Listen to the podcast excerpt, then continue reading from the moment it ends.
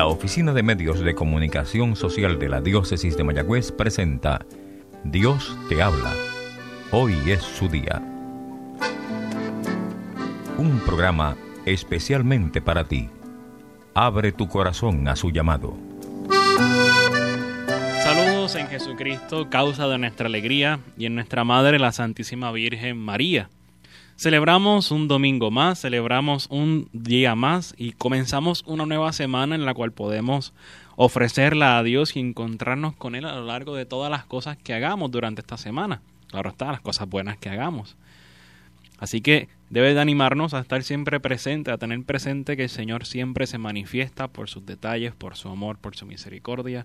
Así que pedimos al Señor que nos aumente esa virtud de la contemplación para poder reconocerle en nuestro día a día.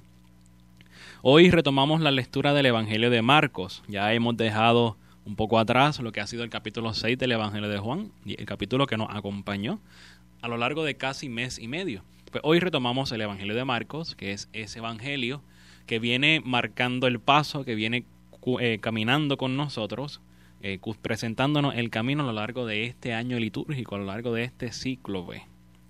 Pues bien, Hoy leemos el Evangelio de nuestro Señor Jesucristo según San Marcos, del capítulo 7, versos 1 al 23 aproximadamente. Y dice así, los fariseos, con algunos escribas, llegados de Jerusalén, se acercaron a Jesús y vieron que algunos de sus discípulos comían con las manos impuras, es decir, sin lavar. Los fariseos, en efecto, y los judíos en general, no comen sin lavarse antes cuidadosamente las manos siguiendo la tradición de sus antepasados.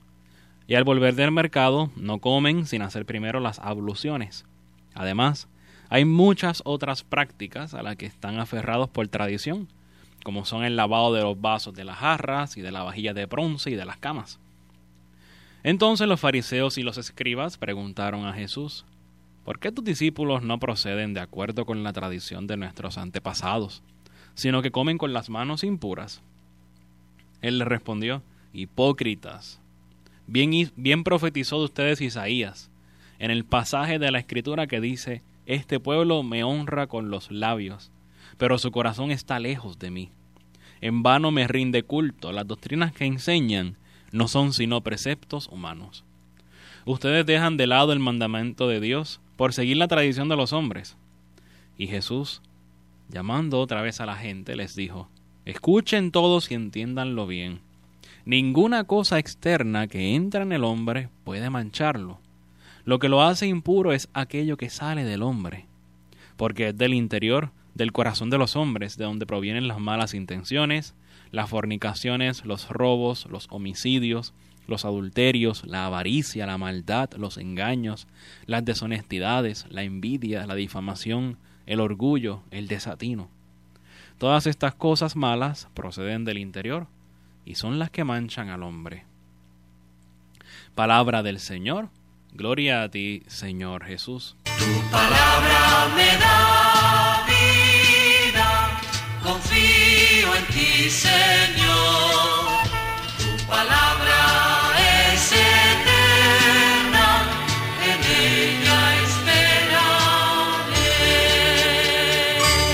Pues bien, hermanos, puede sonar como un evangelio duro lo que está diciendo el Señor, ¿no? Pero sabemos que el Señor, pues, no le quitaba el guante de la cara a los fariseos, a los escribas. Ellos eran la clase o la parte sacerdotal del pueblo de Israel, la clase sacerdotal. Ellos tenían a su encargo, pues, enseñar al pueblo, adoctrinarlo, encaminarlo por el camino de la ley, por el camino de la Torá. Sin embargo, el Señor una y otra vez en su evangelio les dice a esta clase farisea y escriba, les dice que son hipócritas. Sabemos lo que es un hipócrita. Un hipócrita es una persona que dice, dice una cosa y hace otra. Es una persona que no es congruente con lo que dice y con lo que hace. Y eso es lo que el Señor le está sacando en cara a esta gente. Ustedes son hipócritas. Pero en este caso es por todas las tradiciones que han puesto en el pueblo. Sabemos que el Señor pues reveló su ley a Moisés en lo alto del monte Sinaí. Y la ley constaba de diez mandamientos. Tres referentes al trato con Dios y siete mandamientos referentes al trato entre nosotros, entre los hombres, entre las personas.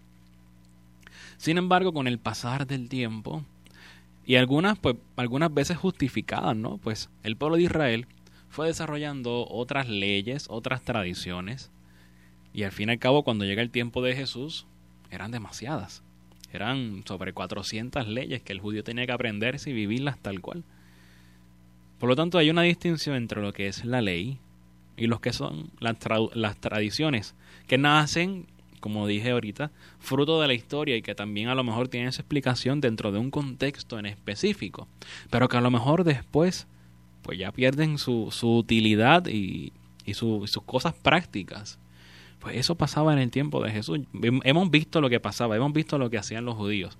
Tantos lavabos que tenían, tantas abluciones, tantos rituales para evitar la, la impureza.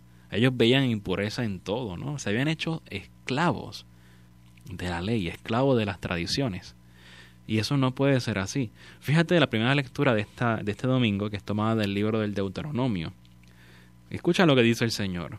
Escucha los preceptos y las leyes que yo les enseño, para que las pongan en práctica.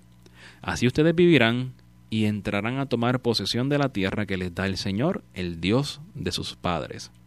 Más adelante dice, así serán sabios y prudentes a los ojos de los pueblos, que al oír todas estas leyes dirán realmente es un pueblo sabio y prudente esta gran nación. ¿Existe acaso una nación tan grande que tenga a sus dioses cerca de ella, como el Señor nuestro Dios está cerca de nosotros siempre que lo invocamos? Y es que el Señor ha dado una ley, una ley que viene Jesús a resumirla y a darle plenitud por medio del amor. El amor es la ley. El amor es lo único que falta para poder cumplir la ley. Es el único requisito, amar. Si amas, cumples la ley y los mandatos que el Señor nos ha dado. Y el amor recuerda que es entregarse, entregarse por el otro, entregarse al prójimo, tal y como el Señor lo ha hecho con cada uno de nosotros. Por tanto, la verdadera ley, la única ley, proviene de Dios y es fruto del amor. De modo que la verdadera ley, que es la ley que Dios nos ha dado, pues no esclaviza, sino que todo lo contrario, nos capacita para actuar más libremente. El pueblo de Israel estaba esclavizado, no necesariamente por la ley, sino por las tradiciones que habían surgido como fruto de la aplicación humana de esa ley y como fruto también del desarrollo de la cultura y de la sociedad judía. Pero estaban esclavizados. Estaban esclavizados e incluso me atrevería a decir que hasta escrupulosos. En todo veían impureza, en todo veían el mal. Y no puede ser así. El Señor viene a dar plenitud. El Señor viene a decirnos lo que verdaderamente importa. Mira, lo que importa es el amor. No las 400 tradiciones que ustedes se han inventado. Lo que importa es el amor.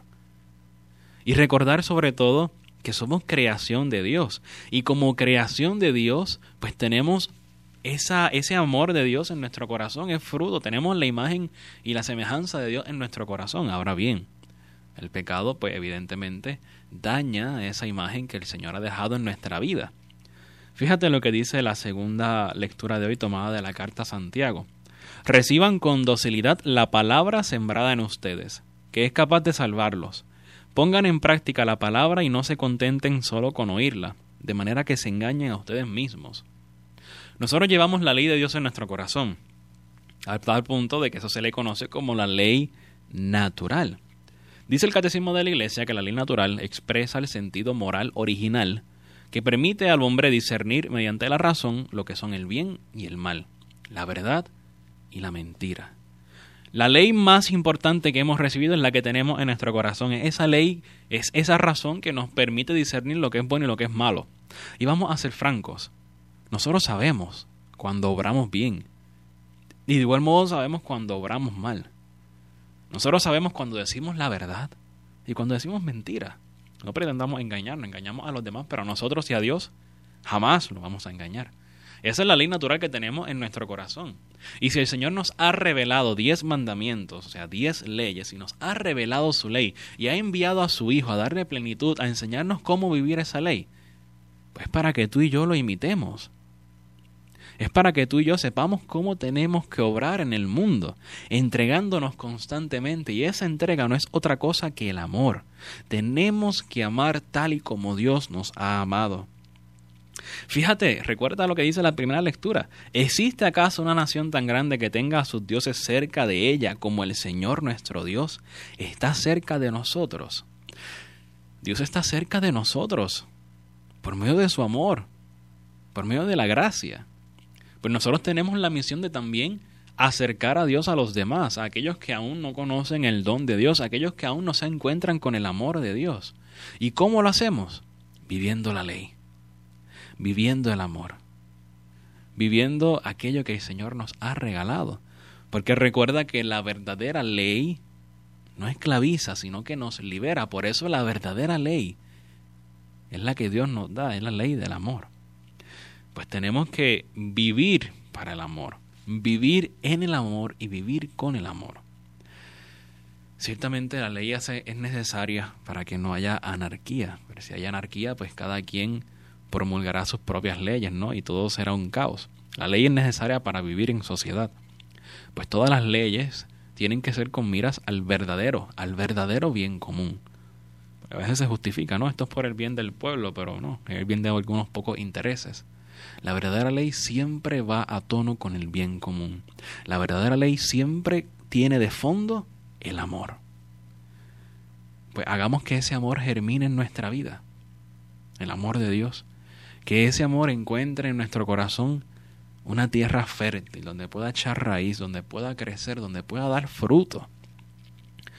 Para que así, pues, esos instintos humanos, esos instintos del mundo, no predominen en nosotros. Fíjate lo que ha dicho el Señor.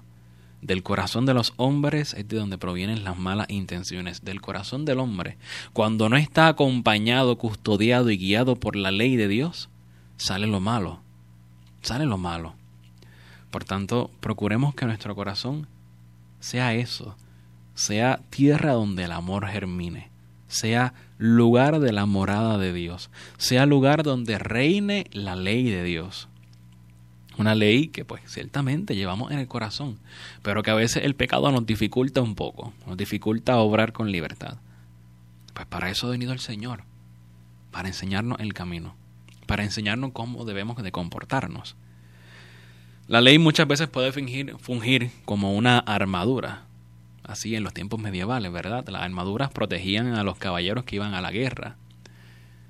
Pero si la ley es muy gruesa, pues dificulta que la persona, que el caballero que está adentro pueda moverse libremente y más que ayudarle lo que hace es complicarle porque si no te puedes mover, no te puedes defender, pues rápido te van a aniquilar en la guerra. Pues la ley es eso, la ley es una armadura que el Señor nos concede, pero una armadura liviana, porque el amor nunca cuesta. El amor siempre brota naturalmente, ¿no? Solo falta que tú y yo queramos amar. Y bueno, puede costar un poco, puede costar hacer el bien, evidentemente, puede costar, pero, pero es fácil si nos dejamos llevar por la gracia de Dios. Es como una paradoja, o sea, cuesta, pero es fácil. Cuesta la vida, pero es fácil de la mano de Dios pues el Señor nos da esa, armadura, que al fin y al cabo es la ley. Y es una armadura muy finita, que nos protege de la vida, nos protege del mal, y nos ayuda a dar la vida por el Señor, nos ayuda a entregarnos por Él. De igual modo, hay tradiciones ¿no? que tenemos que examinar por qué, por qué están en la iglesia. Hasta hace poco, por ejemplo, se utilizaba una silla gestatoria. La silla gestatoria era una silla en la cual se llevaba el Papa y la iban cargando personas, ¿no?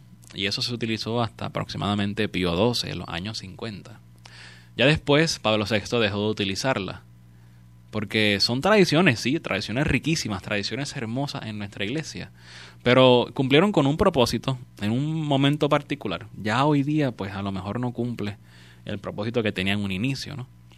Pues examinemos qué cosas hacemos en nuestra vida que a lo mejor no van acorde con la ley, a lo mejor no provienen de la ley, sino de meras tradiciones humanas que lejos de acercarnos a Dios, pues nos complican. Nos complican, nos apartan, nos hacen escrupulosos. Pues yo creo que hoy es un buen momento para examinar cómo estamos viviendo el amor, para examinar cómo las tradiciones que hacemos día a día, pues, o nos acercan o nos apartan de Dios. Así que ánimo, que el Señor nos da la gracia para eso y nos da la gracia para vivir siempre en su amor. Dios te habla, hoy es su día. Te habló el Padre Christopher González. La Oficina de Medios de Comunicación Social de la Diócesis de Mayagüez presentó Dios te habla. Hoy es su día. Comentarios o sugerencias pueden ser enviadas a mecomayagüez.gmail.com o al apartado 2272 en Mayagüez, Puerto Rico 00681.